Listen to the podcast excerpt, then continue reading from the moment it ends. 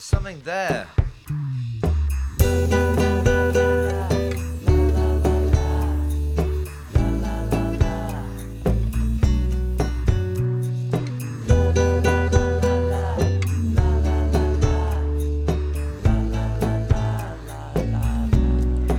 Hey guys, what's up everyone? Um, this is Nikki again.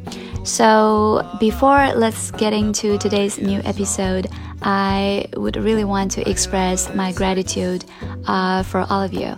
Uh, you know, some of you guys have left me some nice and warm uh, comments. Um, and when I see them, I really feel supported and seen and heard. Um, so thanks again. And also, please continue to leave comments for me, and we can just discuss uh, some of the topics that we can talk about in the following episodes. And uh, also, just let me know what sorts of ideas and topics that you guys want me to explore and to cover. Um, okay, so now let's just get into today's new uh, episode. And my goal today is to kind of like explore into the issue of living here and now, the concept of living here and now. Uh, I'm pretty sure that this probably is not a very new idea for you. Um, maybe you guys have already seen it somewhere in an article or heard about it in another episode of some other podcasts or something but it, there is also a chance that uh, you guys didn't uh, have the energy or time to explore this idea deep enough to really internalize it and also to um, kind of like absorb it as part of yourself. So, uh, my goal today is to brainwash you guys a little bit so that you guys can really embrace this idea of uh, living here and now.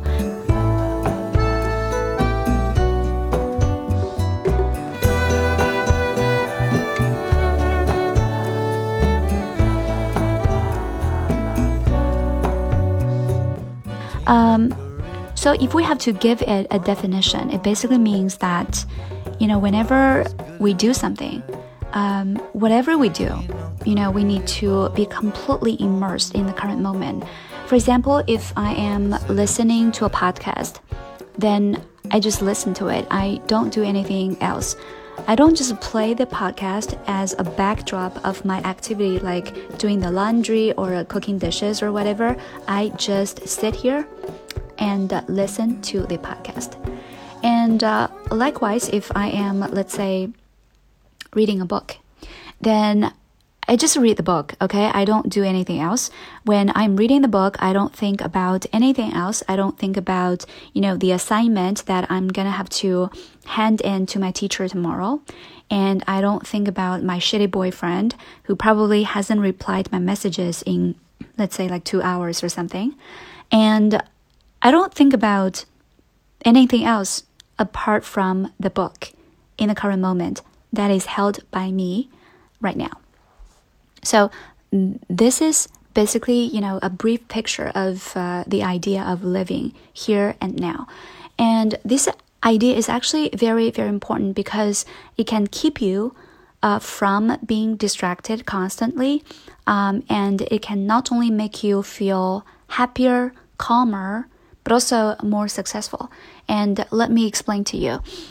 Uh, for example, we probably all have this sort of um, experience Maybe we are studying, maybe we're working, we are in the classroom, we are in the office, but our mind is not there. You know, our mind is absent. So what we're what whatever we are doing, we feel like time is passing very slowly. You know, we couldn't focus on the current task. For example, we just need to read um, an article. But at the same time, I have also been thinking about you know, what to eat later on for dinner. Um, or I have been worried about, uh, you know, the consequences of myself not being able to understand the texts. In a way, I am not fully present, you know, I'm not 100% present. So in this case, you know, the time is gonna be like a torture when you're in the classroom or when you're in the office. You're not gonna be, be happy. And also, as you can imagine, you cannot do this thing very successfully, not so well, you know, because you're not 100% concentrated. Um, so in the long term, you are very much used to this sort of situation of being distracted, and you're not happy. You're not successful as well. Um, especially right now with the existence of social media, it actually puts a lot of challenge on our way to completely living here and now.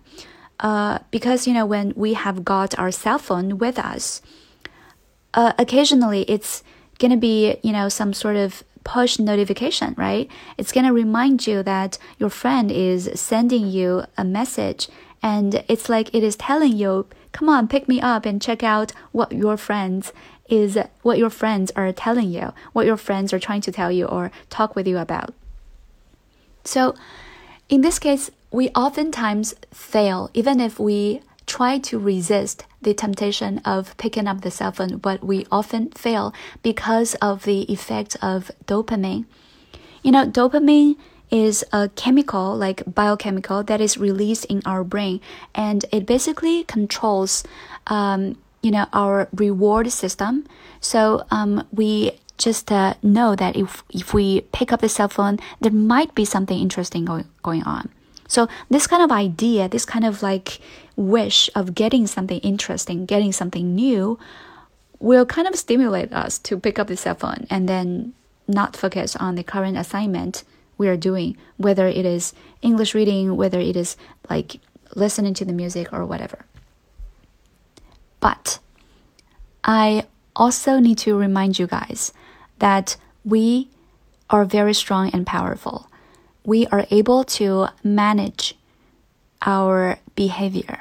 And, uh, you know, when our brain constantly really want to pick up the cell phone, at the same time, there is another voice in our brain that can tell us to stop and that can just pull, pull us back onto the current assignment that we are doing.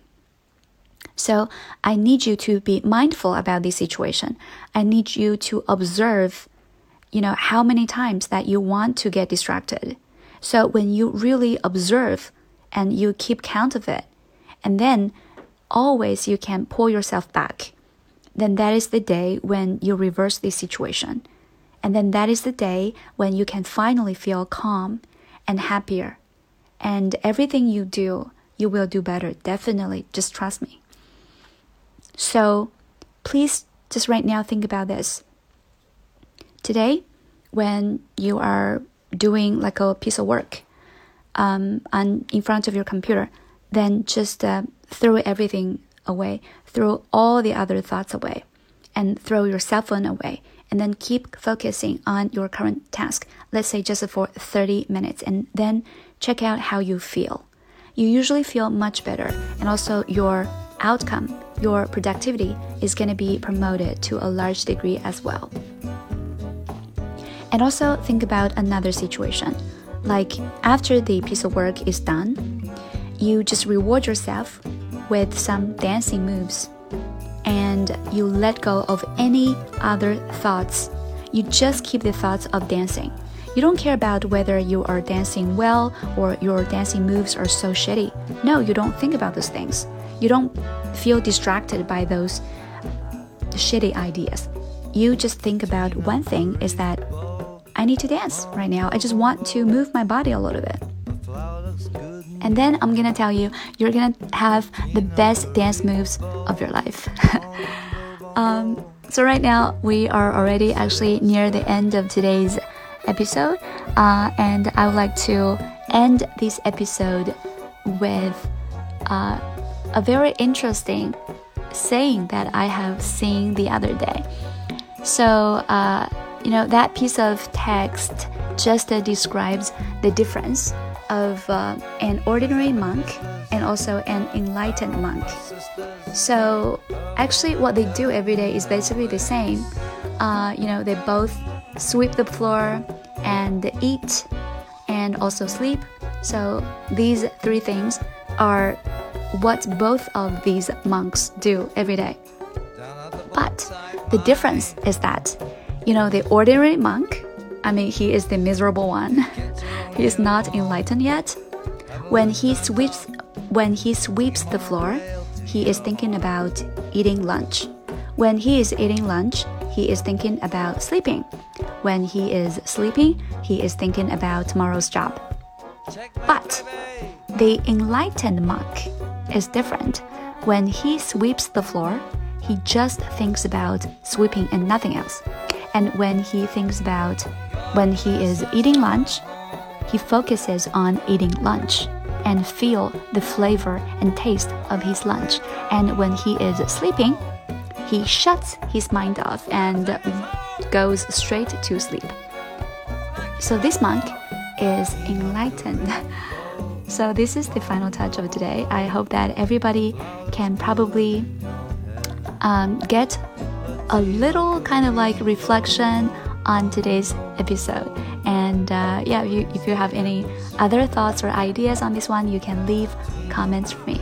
And I'm gonna see you guys next round. This is Nikki. Bye. Mwah.